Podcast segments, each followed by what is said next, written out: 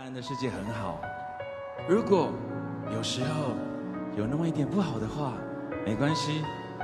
当你戴上耳机听五月天的时候，你要记得，五月天永远陪你二十岁。咱们喜欢五月天，五月天差不多十五年了永远陪你们20岁有没有一些什么改变？改变的话，我觉得感悟、他有没有教你做事？上价值？其实最大的改变是，我觉得我的确找到了我自己喜欢做的事情，然后并且一直坚持到现在吧，应该算是。追星，追星也是，从工作也是，从那之前，我的人生基本乏善可陈。嗯，就蓝色多瑙河太还是太枯燥。多瑙河波澜不惊。就比方说，就像我妈妈现在都自动屏蔽五月天，她觉得她把那五月天把她女女儿教坏了。哎，这点我蛮好奇的，你是怎么突破呃家人的这种舆论压力？就是父母一辈会觉得追星这件事情是偏负面的，就像他们觉得打游戏是全部都是不务坏的，不务正业。嗯，你怎么克服它嘞？我不用克服啊，我不要靠经济独管就好立啊了。。对啊，啊，就我我脱离我无视，他们，也不能说无视，因为偶尔还是需要找家里要钱的时候，还是因为要天高皇帝远。嗯，就跟妈妈说是去研参加研讨会的，也没错啊，我没有说谎啊，就是研讨，主要是现在离开。家里出来工作了，我没有在家里每天跟他们一起待着。嗯，就我呃，你也没有尝试要说服他们说，就认同我追星这个点。对，不要说服，就是各自有各自的点，他们有他们的想法。那我觉得追星的话，可以给我的生活带来一些正能量的话，我觉得也是可以，因为我不是那种沉迷式，比方说别人去有有些粉丝会去蹲酒店啊、蹲机场、啊，私生饭，嗯对这种我不会，因为我的追星只停留在去买他们周边，然后去看演唱会。哎，嗯，做一个快乐的钱包，还是有钱，就是一个钱包而已。说到底还是有钱。我我的追星就只停停留在这里，然这后不是追星，你是供养明星。爱的供养。快乐的供养，心甘情愿这样子。然后他们让我会开始去，因为他们有些歌词会让你去开始看自我，看到自我的一些需求，尝试打破自己。我喜欢他们的时候，应该零七年已经他们算是很火了，顶流顶流非常火了，而且。因为我是喜欢他们之后，我才去翻他们之前的一些资讯啊什么的。他们从零四年来大陆开始发展的时候，其实九九年正式出道嘛，九七年他们成团之后，其实他们在台湾那几年发展的已经呼风唤雨了，但是他们愿意从零开始跑到这边来发展，然后一个一个酒吧，一个一个就这么跑，嗯就这样的行程，非常爆肝的一种行程。这这种精神会让我觉得，的确坚持一件事情的话，你要死磕，让我觉得嗯。不光是就那种现场的一些快乐，但是某些精神入脑了之后，你会觉得嗯，有这样的话做事情会比还是较被感染到。对。所以你有没有觉得，其实只有那个年代的明星会让你觉得要努力做一件事情，嗯、才能达到某一个 现在的明星是阿姨，我不想努力。现在啊，现在明星一个是因为他的他们的收入会被社会各界去诟病，他们也许现在演戏也不一定是自己演的，唱歌也不一定是，可能是一个字一个字录的，就让你觉得啊这些快钱才是就是王道，对，所以现在小朋友很多都不想去念书啊，想去做主播啊什么东西，但那个时候明星就会让你觉得。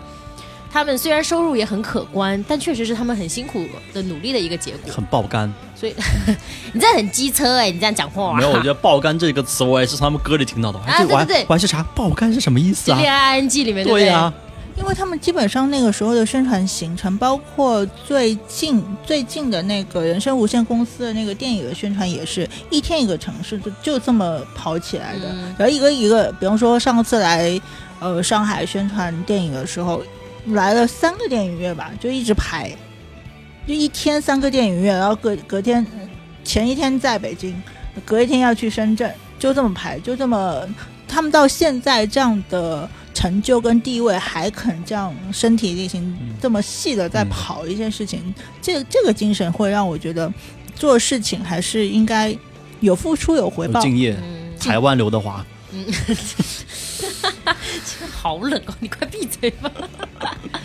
不能算敬业，因为这本身是他们，比方说宣传也好，很多事情也好，都是你要做这个职业，这个就是你应该做的，你以什么样的态度来做，这件事情非常打动我，嗯就是你你应该非常认真的、非常细致地来做这件事情还。是热爱，对还是热爱。那我这里有个问题，啊，对吧？你看，像那个年代，除了这些顶流的乐队或者明星也好，其实我觉得应该也有很多艺人会很努力，可能是那个年代的一些风气不一样，对吧？嗯那别的人同样的努力，同样的那么认真的去付出，可能他没有成功，对吧？嗯，那你觉得五月天为什么会这样做了之后是就能成功？或者你觉得有没有别的东西？是因为就是像你说的，做一件事情就要死磕，然后你磕到了就赢了，还是说你觉得五月天跟别人别的这些艺人有什么不一样，所以他这样磕他能够赢？哎，我有一个想法，我们可以听听看是不是这个意思。就是我觉得五月天是打破了所谓明星跟粉丝的壁垒，因为那个年代，包括我再往前的呃明星偶像，都是很有距离感的，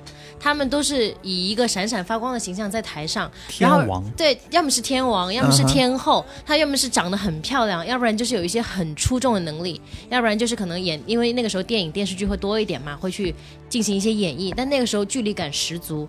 但是从五月天，他打破了这样一个粉丝和明星的壁垒。可能没有那么完美，可能长得也可能确实不够帅或者怎么样，但是他是可以跟你一起成长的明星，就所以让你觉得距离感啊什么都没有那么重，所以他就变成那个时代呃比较标杆性的一个明星，就通过死磕也好啊，不管是怎么样也好，努力也好，就让你觉得他们是真实可感的。但我是这么觉得的。其实我觉得从他们最开始的那种渠道来讲，也是一定有一定的关系，因为他们去跑校园，校园的话，年轻人会比较容易被感染。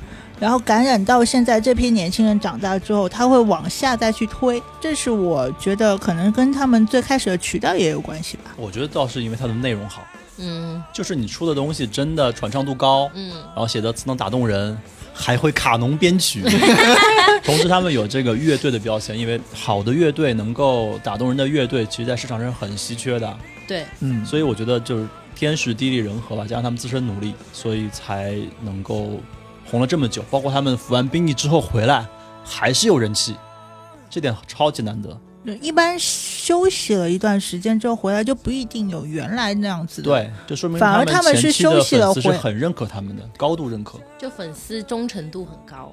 对，嗯，反而他们好像服完兵役回来之后，人气更暴涨。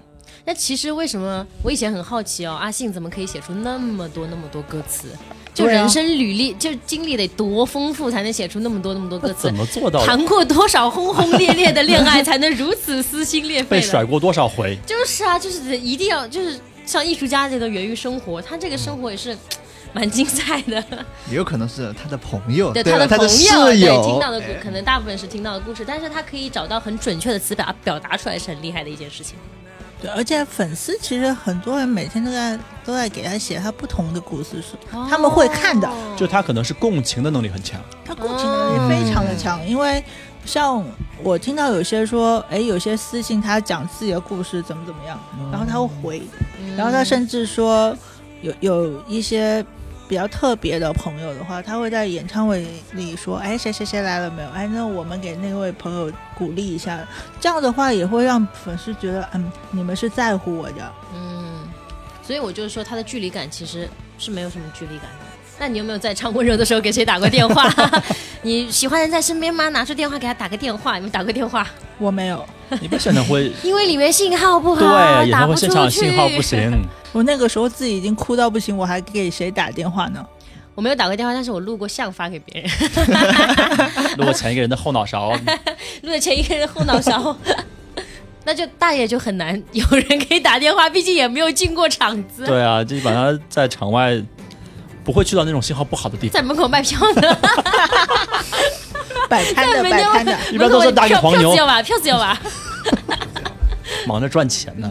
不过基本上有些粉丝会在那个演唱会结束之后，在体育场外自己还有一趴，自己在那弹弹弹唱，啊，会有的。不是不是，哎，你这样说倒提醒我，就是我们当时我说不是巴黎那个全是华人嘛，然后当时那一站呢，就是大家散场都会去坐地铁嘛，嗯，那一节车厢就因为都是华人，所以不知道谁起了个头之后，大家就在车上又完整的唱了一遍五月天的歌。哇，当时场场场面很震撼，但是我有点忘记是什么歌了。Sorry，但是因为这个真的年纪大了，但是场面真的很震撼，整个车厢都在看。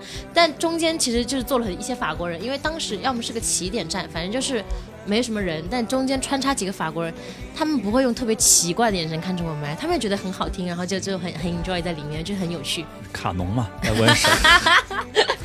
就比方说，还有另外一个地方是演唱会之后必然会被粉丝占领的地方，就是旁边的海底捞。啊，这是什么梗？就大家看完演唱会之后，就饿了比较饿，第一个是饿了，第二个是相熟，呃，比较熟悉的粉丝会约到一起去吃海底捞，嗯，嗯，然后就开始在整个海底捞那里，对所有的烦恼说拜拜。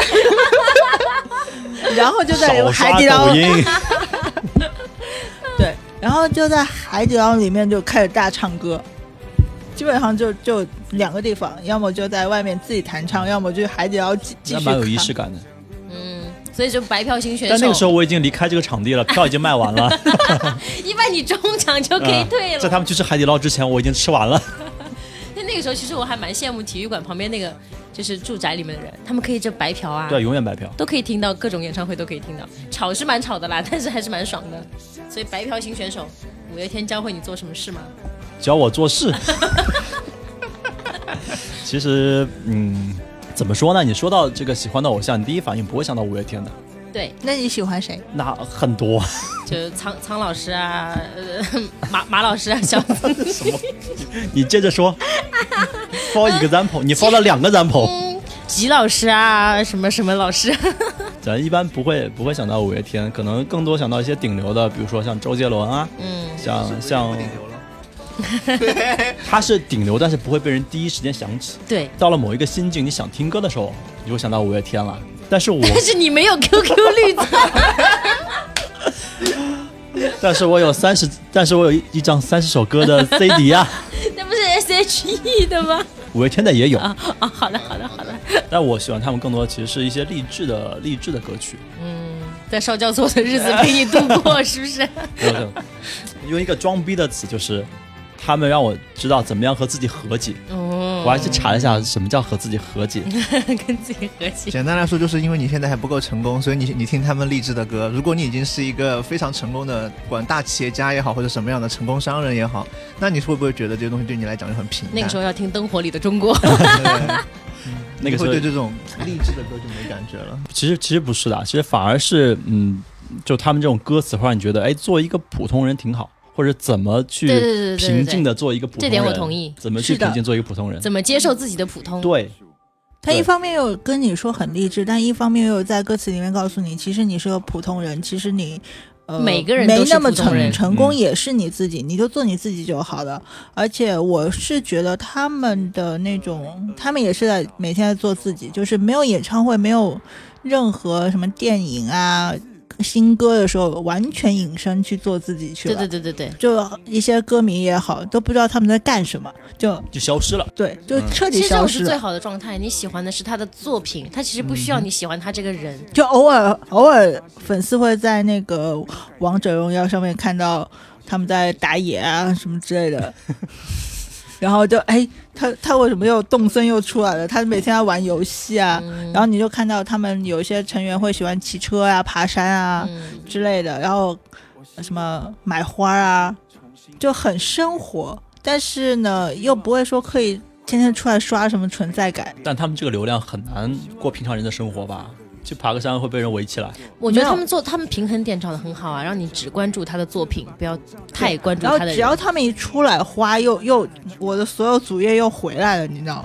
因为明天哦，二二十九号是他们的那个成团纪念日，哦嗯，对，三月二十九号是他们成团纪念日。多少周年呢？你要看怎么算，你要从九七年算还是九九年算？反正这跟都跟回归的日子有关。就算他们九七年吧，嗯因，为嗯九七年是他们成立嘛，然后九九年是他们发第一张专辑正式出道嘛，都都可以，反正他们永远二十岁。成立算吧，成立算九七年。对，随便，反正他们永远二十岁。他们正在开演唱会，此时此正在正正在嗯？我们录节目的此时吗？是的，假装我们是现场直播，等一下我去和他们连个线。这这是让我最难过的一点，我一年多没有看见他们，这是我第一次这么久的时间没有看到他们。相信我，他们比你还难过。因为大陆市场赚更多。对不起，我还是太上业了。浑身充满了铜臭味。就上个星期不是发了一个通知说那个取消人数限制了吗？我们嗯还嗨了一下说，哇哦，真的可以有演出可以看了。但现在两岸没有同行，哎，哎，还要帮忙吃菠萝，人叫老肉吗凤梨，要吃凤梨，sorry，要吃凤梨，凤梨酥，还有莲雾，多吃一点。五月份应该还会再有吧？先生五月之约对，应该我希望有吧。到时候大爷你来找我，我有绿钻。我去淘宝买一个一天的绿钻，这是白嫖绿钻这个 callback 了一整期。哎，是希望明年他们能够在大陆再开启他们的演唱会了。我希望应该疫他们今年情差不多就来吧。对啊因我希望为要不然他们今年大爷的就赶黄牛紧来，生意马上做不下来。我觉得去了今年可能还不没有那么稳定，可能还真的要到明年了。我希望他们赶紧来，马上来。我也希望他们赶紧来，马上来。已经有你的黄牛生意要继续下去对呀 大爷抢到的票终于可以卖出去了。太冷了。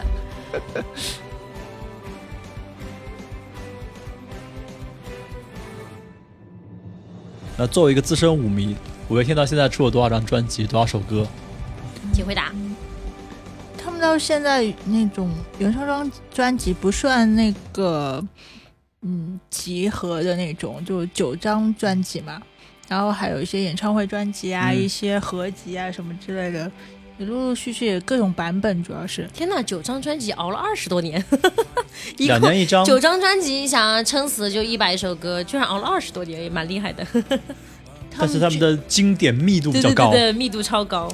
他们距离上一张专辑出道现在很多年了。对啊，然后我去买的话，他们可能就不到九张，我可能就是一张压缩碟，三三四张，每张上面三十首歌你，这差不人真多了。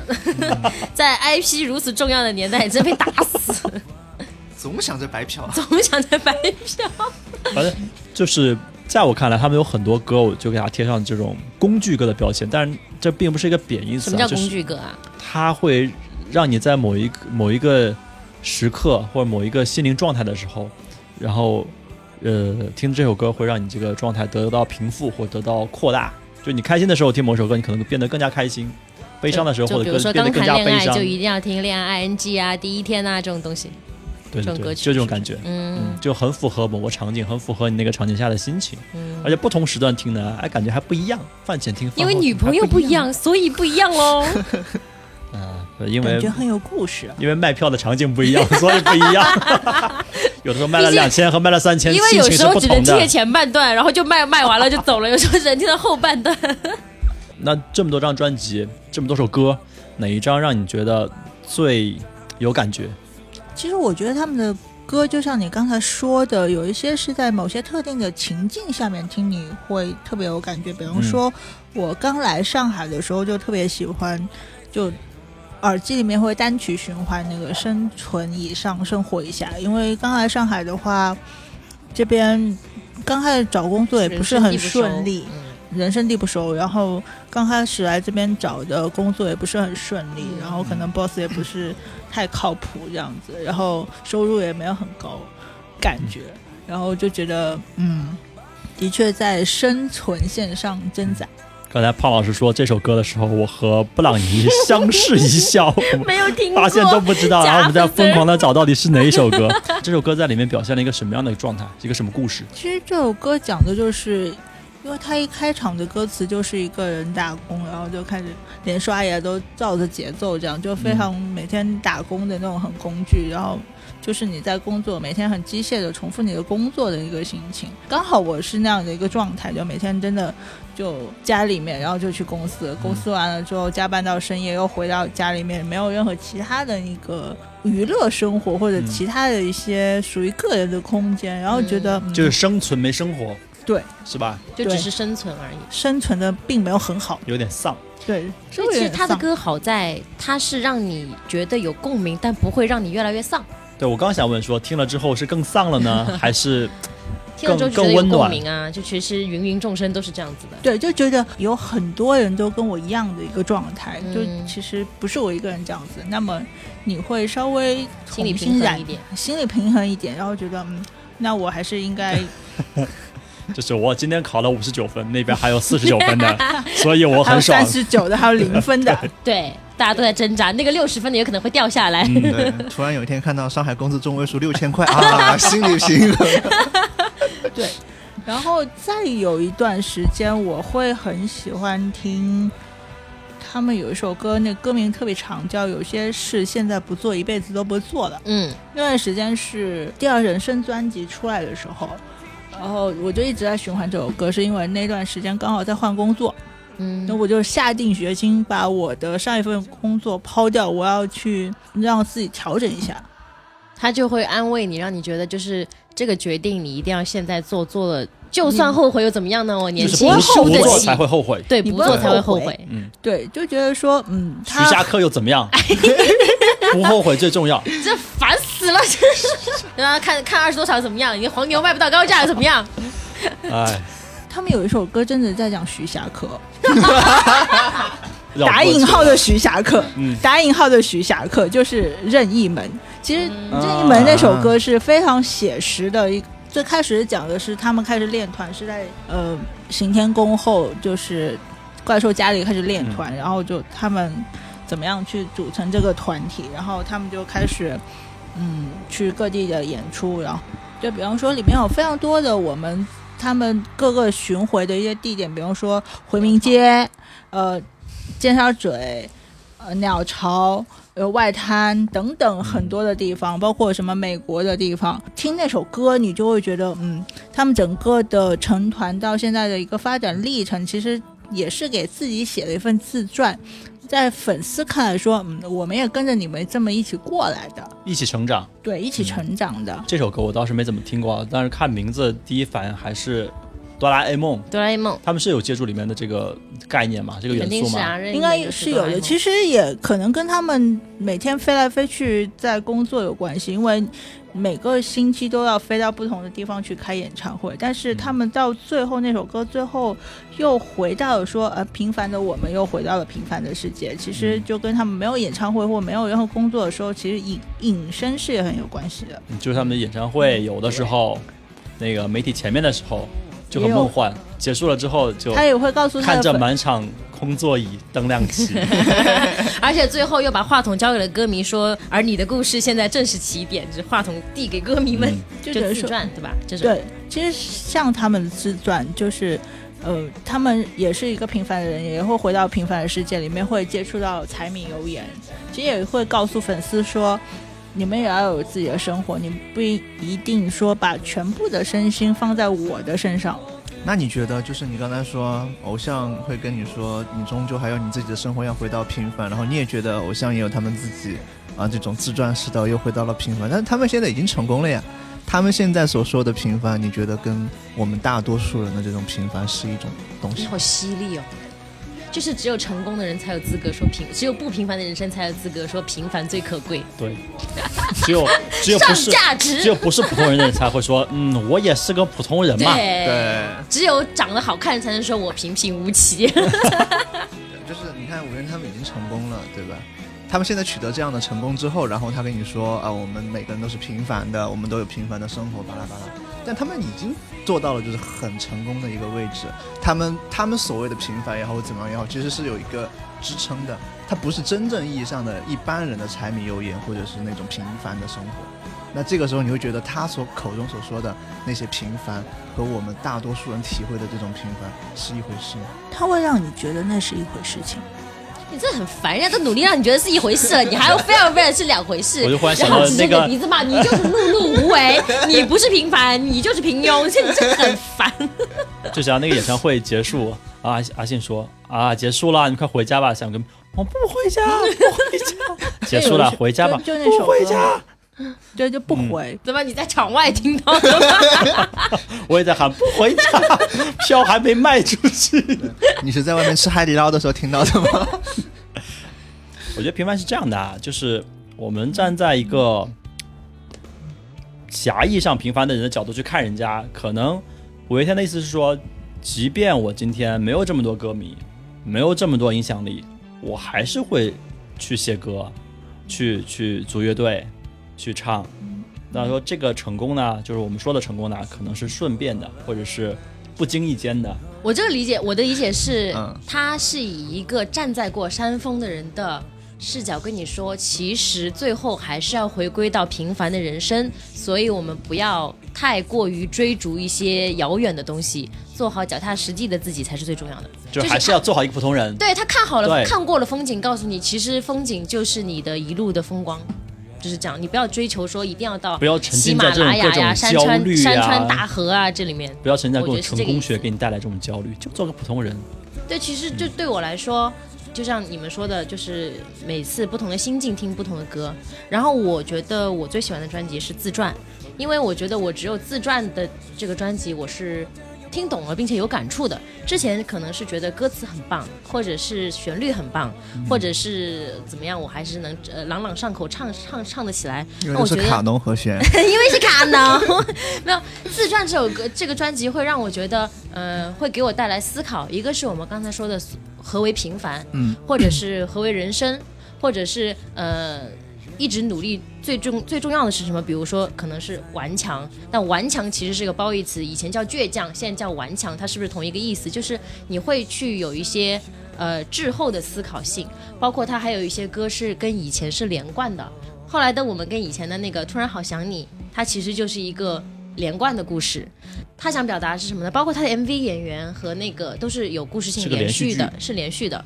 那他其实是帮你，嗯、就是我们所谓的这个五月天宇宙也好，还是什么宇宙也好，就是想告诉你，这人生它是一个往前进的过去。他告诉你，可能呃，忽然好想你，告诉你是这个爱情分开后的伤痛也好，啊、是两个人在追忆过去也好，是你在努力的平息自己中段这段感情。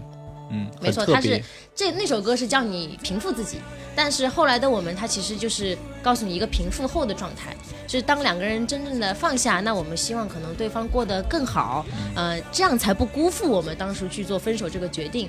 它其实是伴随你的一个人生状态，会让我觉得啊，其实这才是歌曲真正的力量。就他先告诉你，嗯我知道你很难过，对我知道你很痛苦，然后画面一黑，两年后告诉你，你应该选择这样一条路去疏导。就是他会告诉你，其实分开它不是一个悲剧，其实你们需要走更好的路，去去看更好的风景，才不辜负你们当时分开。这个才是就是歌曲才真正要表达的，而不是说，嗯，就是痛快的爱啊，或者是纯粹的痛啊。就是纯粹的经过宣泄输出。他他给你的是陪伴，就是我是这么觉得的。但我感觉你好像有故事，没有没有，因为就是嗯，有一些故事会让我觉得他这个是真的有歌词去印证，比如说就打动你，长期就是一些很久很久没有联系过你的人，突然会在某个瞬间联系上你之后，我脑海里当下想的就是这首歌的歌词啊，就是哪句？最怕此生已经决心自己过，没有你，但又忽然收到你的消息，嗯，就是这件事情，就是让我觉得啊，突然有被触动到。就是我可能没有更更好的表达能力去表达我当下的感受，但这个歌词就是我当下最贴切的感受。就是我可能觉得啊，已经这个情绪都已经安抚好了呀，但是就突然收到这个消息，你不需要更深刻的词去说哦，我当时很悲伤还是很难过，就是就是这个状态就是我当时的状态。所以歌曲词之所以能打动人因为，它源于生活。对对对对对，可能你现在听不懂，你就过过几年听得懂，像我们刚才讨论十年一样。对，对，就是如果那两个字没有颤抖，不会发现我难受。所。以是哪两个字呢？就是哪两个字一直有争论不休嘛？就是一开始说小时候觉得这两个字可能是分手，因为啊有颤抖有不开心，小的时候就想的这么多。就是这个是普世的一个哈，我一个朋友告诉我，一个室友，一个室友，一个个室友友，哎，然后可能就是过几年心境有一定成熟，可能觉得他说的是分手。嗯，啊，就是直到有一天，这个也有一天你会发现，十年真的是个很微妙的时间段。你发现这两个字是你好，嗯然后就是有一种尘封了很久又被打开，发现其实他从一直都在那边的感觉。忽然看到这个解释是你好的时候，就像被雷击中了一样。所以就是我就觉得现在有点可惜，现在很多的歌虽然旋律也很好听，但是就是为了迎合这种短视频的这种 BGM 哎所造的这种快节奏啊，或者也是快消品，就是啊，你一说 BGM，脑中已经有旋律了，是吗停不下来了，已经。波波山上摘波波吗？BGM，那 是 E G 啊 EGM EGM，对对对，反正这个就是我觉得现在，嗯，虽然说这个唱片行业可以开始萧条了，嗯但是还蛮可惜的。但是我们经历过最辉煌的那个年代，就它单纯的更多的是靠声音来传达，靠旋律来传达的时候，嗯所以它没有了那种当年的那种意义。这就是为什么我们要做播客。也可能我们老了，就是老了才有资格说。就比如说，呃，少年不知愁滋味这件事情，少年是不认可的，少年觉得自己也有很多的烦恼，但是少年觉得自己是独一无二的，突然没错发现自己是那么普通，少年觉得他却又那么自信。愁愁的每一件事都是大事，但是当你老了之后，或者是成熟了之后，你再想，其实当年就就屁大点事情啊。但是我觉得这里有一个点啊，就是如果我们以所谓的就是过来人或者年、嗯年纪过大了之后的那种感觉，会觉得当时那个事情这个是个小事情，对吧？嗯对啊但，是对于当时的你来讲，那个事情就是一个很大的事情对，。所以就没有因为你的心小事啊。智还没有成熟，对当时的你来说，那个事情就是最严重的事情。对啊，对对我的意思是说，其实那种感受应该是一样的，就是他那个时候觉得那那么对对对大的一个事情，那种愁、那种痛苦、那种难受，其实和你长大以后你觉得一个你那个时候遇到的一个很难的事情，你们那个时候的愁和难受，其实我觉得程度只是我们的确值变大了，只是你还没有找到自己的边界，就我们你的边界还可以更广。所以每人生阶段的每一件事情都是大事，就是那有些家长就不要说，哎，你们小朋友知道什么东西啊？其实他们正在承受他们那个时候的很难极限共。对情那个时候。对对对对，我觉得感受是一样的，所以很难得的是，他们一直有这样的共情的那个共情的感觉在。就像小布老师刚才说的，我有一点我非常的认同，就是雨果刚才提到的，就是他们所谓的平凡，就是那种看过了风景之后的那种。风轻云淡的这种对，因为就像他们在有一首歌《成名在望》里面这样讲说，墙里的风光是不是跟你当初想象的是一样的？嗯，对，就是他们已经看过了，他们做过很多疯狂的事情，比方说是个节目就去上，嗯。然后是是个什么都都玩得开，然后他们什么都做过了，嗯。包括之前我还很惊讶的发现，因为他们有一次采访里面说什么沙县什么什么的，然后我突然想，他们去过沙县吗？吃过沙县小吃，对，然后我就翻，我说 拿他们去，我他们到底是有没有去过沙县？因为这个知识点是我没有 get 到的，然后我就去你翻的，你的点也蛮奇怪的。对，因为跟跟着他们去过那么多地方，我说哎，他们去过沙县吗？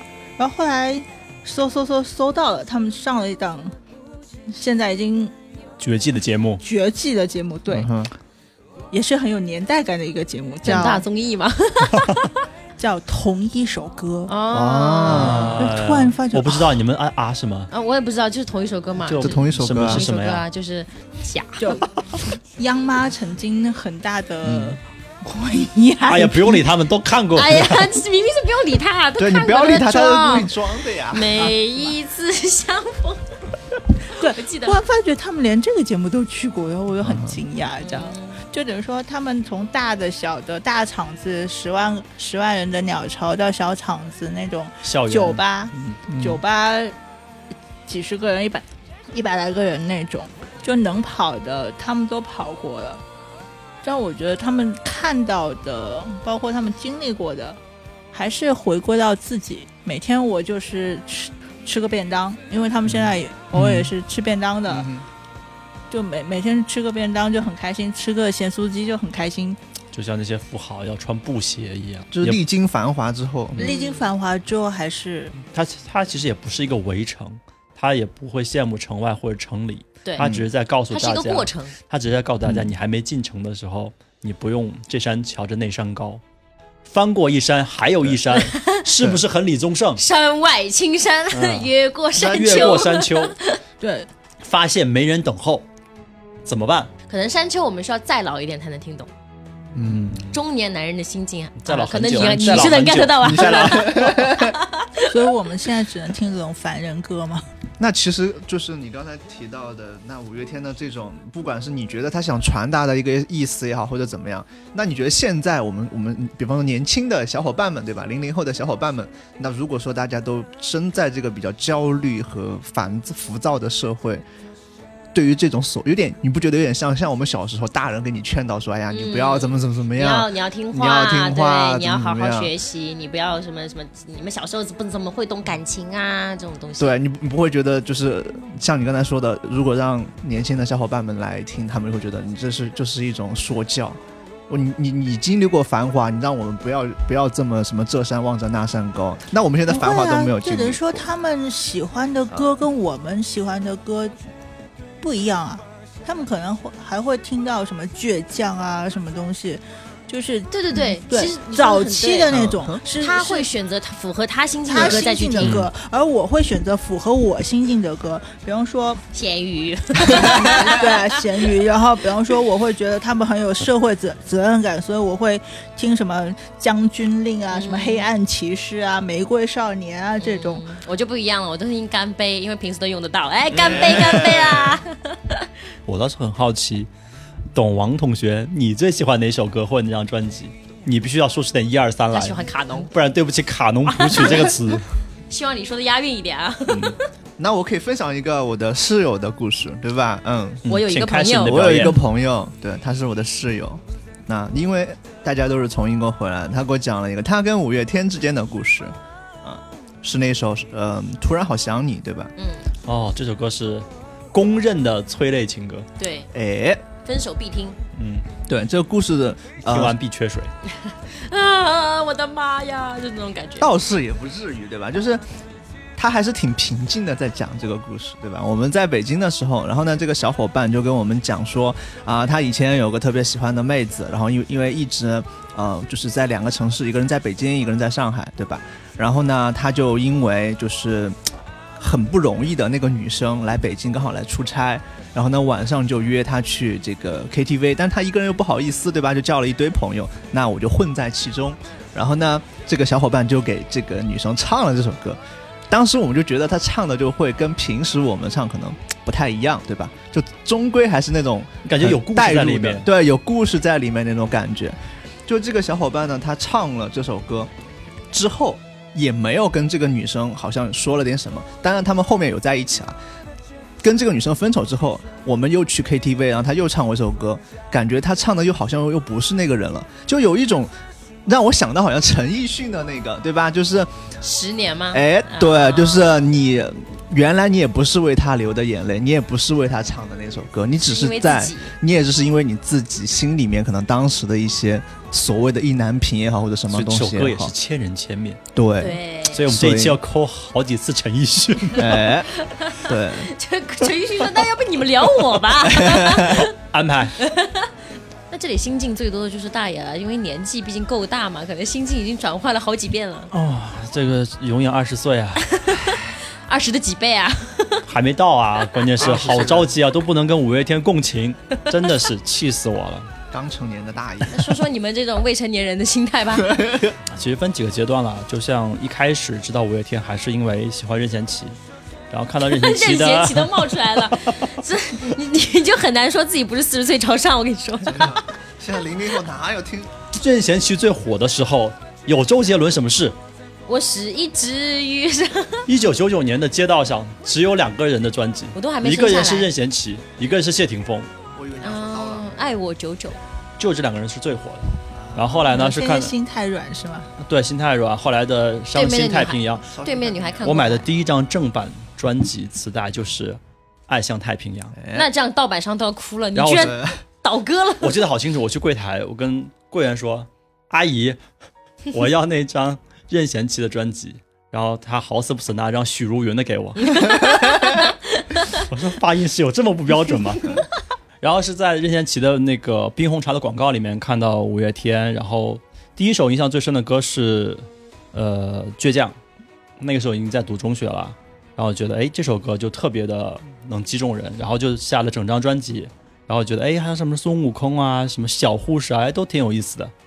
然后其实感受最深的反而是他们励志类的歌曲，还有很多什么写青春的、写爱情的、写写回忆的，但是反而我觉得励志类的更更能打动人，更符合这个摇滚乐队的气质。嗯，尤其是那个呃，咸鱼和牙关这两首歌我常常是连在一起听的，我觉得他们的 因为盗版上是这么排的，是吧？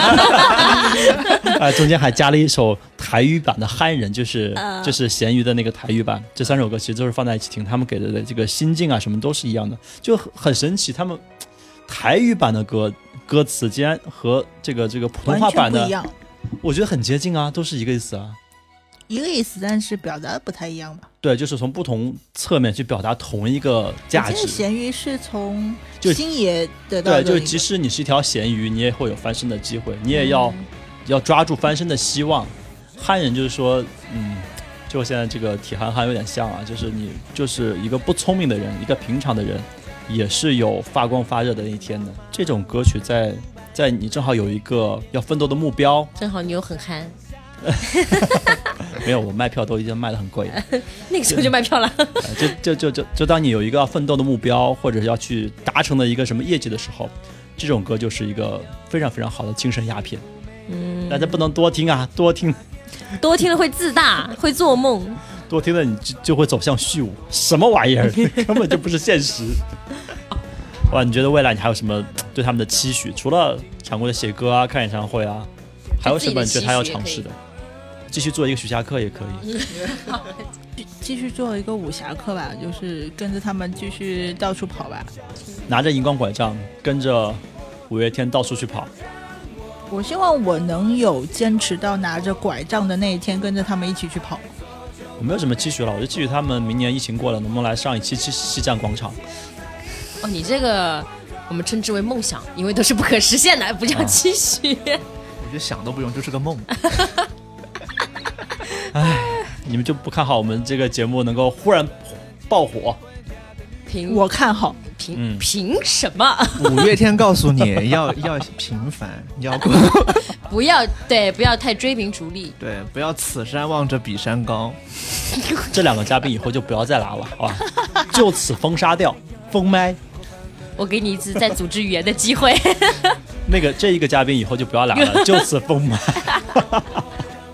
我期许我有能够赚到足够的钱，然后每一站都能去，然后现 哎呀，最好这个不是期许，这已经可以实现了，不是，这是？体力问题吧？你现在被约束的只有疫情而已。对，这不是在你大学就已经实现了现在？飞飞到台南去，因为他们正在开演唱会。现在飞过去也来不及了，还有隔离十四天。就希望大家身体棒棒的，是不是？以后就远离疫情。那希望大家身体棒棒的，然后有一天我们都能举着荧光拐杖一起去，对，我完成我们中控的荧光怪，中控的荧光 去完成我们八十岁的约定。哦，没有，一百岁也可以。就啊，毕竟他一百岁的时候，我可能八十岁啊，没错。摇滚不死，摇滚八十岁的荧光拐杖大家都。二十岁，有什么八十岁的？对我们一一直二十，我就期许下一次什么时候能在上海听一次他们的演唱会吧，就票不要卖，不要票不要卖掉。，抢到的时候不要退出去，给我一个机会，给我一个进场的机会。我继续他们继续写一些能跟着粉丝一起成长的歌的内容。现在很多人已经过了需要激励、需要去热血的年纪，他们就一开始丧了。或者和他们一起丧，或者和油腻的中年人们一起丧也可以，或者呢，就是让他们丧的不要这么低沉也可以。嗯，就是我还是希望偶像和粉丝能够同频。我觉得《玫瑰少年》其实是个蛮好的尝试，就是开始关注一些社会问题、小众群体，然后这个东西就已经跳脱了所谓的小爱的问题，变成一个大爱，就变成一个大爱。其实我觉得这是一个嗯很好的宏观的一个价值观，所以我觉得我作为我的期许，我会希望五月天以后能够更多的。关注到一些呃社会群体关注不到的点，这样为这些小众群体去做一些事情，用他们的影响力，也就是说带有一点公益性吧，或者是带有一些这也是摇滚的一些底色啊。对啊对啊，我就觉得这样很好，用他们的影响力去推动一些改变，或者是引起一些社会注意力。也许他们做不了什么大的决定，但他们一定有蛮大的推波助澜的能力。这有感觉像是接了 Beyond 的棒他们已，经做了做了，从第一张我就说继续啊，好继续。嗯。就他们可能是这种大火的歌，还不是这种关注社会、关爱这些小众群体的歌。嗯。但像 Beyond 他很多歌嗯。都是这方面的素材，包括像 Michael Jackson 也有很多这样的歌，对对对对，所以，哎哎，又 call back 了一下。哎，所以他们是有机会接过这样的棒，然后来哎把这个内容通过摇滚的精神，通过乐队的这种标签传播出去，对，而我觉得他他们自己的这个呃定位，其实这个给大家的印象其实也是很正面、很阳光、很积极的，和我们知道那种重金属摇滚啊，或者那种很闹的摇滚啊，嗯其实是不同的，他们更有这个呃发展的可能性。嗯，我觉得他们的价值观就是把小事放大，叫你认真对待；要把大事放小，让你做一个让你云淡风轻对，没错没错。那我也那我也说说我的期许吧，对吧？作为一个所谓的懂地，对吧？那懂王懂王 怎么回事？还给自己留一个怎么就这两个？小时就称帝了？这怎么回事？好，说回正题啊，有个期许就是，呃，我们刚才聊了这么多，对吧？那其实五月天给我的一个个人的感受就是，他们还是说从自己的一个经历来辐射，就是说普通人的生活，或者是他们的一个经历，不管是他们曾经的彷徨，或者是迷惘，亦亦或是他们成功以后觉得应该回归平淡，就给我一种感觉是那种。嗯，就像新闻学里面说的那个拟态环境，对吧？他们是从自己的想象中，或者从拟态中懂你懂，对，大家都学新闻的。对，去看这个他们认为的这个世界或者怎么样，就他们还是站在他们的这个出发点。那我会给他们有一点期许，就是说有没有可能他们以后会真的，不管说可能一般人是对那种嗯。追名逐利也好，或者是对于现实生活的那种沮丧，就觉得啊、我就是最底层，真的我什么都没有任何希望的那种绝望也好，就真的是从别人的视角出发来唱普通人的那种歌。哦，我能够举个例子体会到，，就比如说像中岛美嘉那个，我曾经也想过哎，一了百了，有了。点有点那个意思。他就是以一个自杀者的有自杀倾向的心态去写这首歌，让大家觉得共鸣更深。对他并不是一种有点说教，或者是觉得啊这没什么，对，就不是你们要积极你阳光。你别想一了百了，不是这个，而是说我也想过一了百了，对就是以变成一个第一人称。对，我觉得这个会给人可能没更错更深入的一种共鸣。对，嗯这是我的一个期许。价值上的不错，所以阿信，你现在需要去看一下那本叫做《演员的自我修养》，演戏不好，要沉浸式体验式。注重现在趋势的沉浸式体验，哎，不管是 IMAX 版本 还是线下演绎版本，现在都追求沉浸式。希望我们明年这个时候再录的时候，你已经有这样的歌出来了，好不好？好不好？你在催歌啊吗？，听到了之后在下面记得留言啊。明天就注册一个 ID 叫我就是阿信，明天拿小号赶快注册一个，我就是阿信。信本性。结果第二天信在下面留言，烂梗，不过确实当年确实是分不清楚这两个人的名字就说之前要想想，呃，到底谁是信？谁你说的是信还是阿信？我们还是期待五月天能够给大家带来更多更多的惊喜，嗯，好吧？那今天就先到这里，嗯拜拜。好老的 ending，拜拜。毫无创意的。结束了还要吐槽。那可以啊，反正也没有人听到结尾。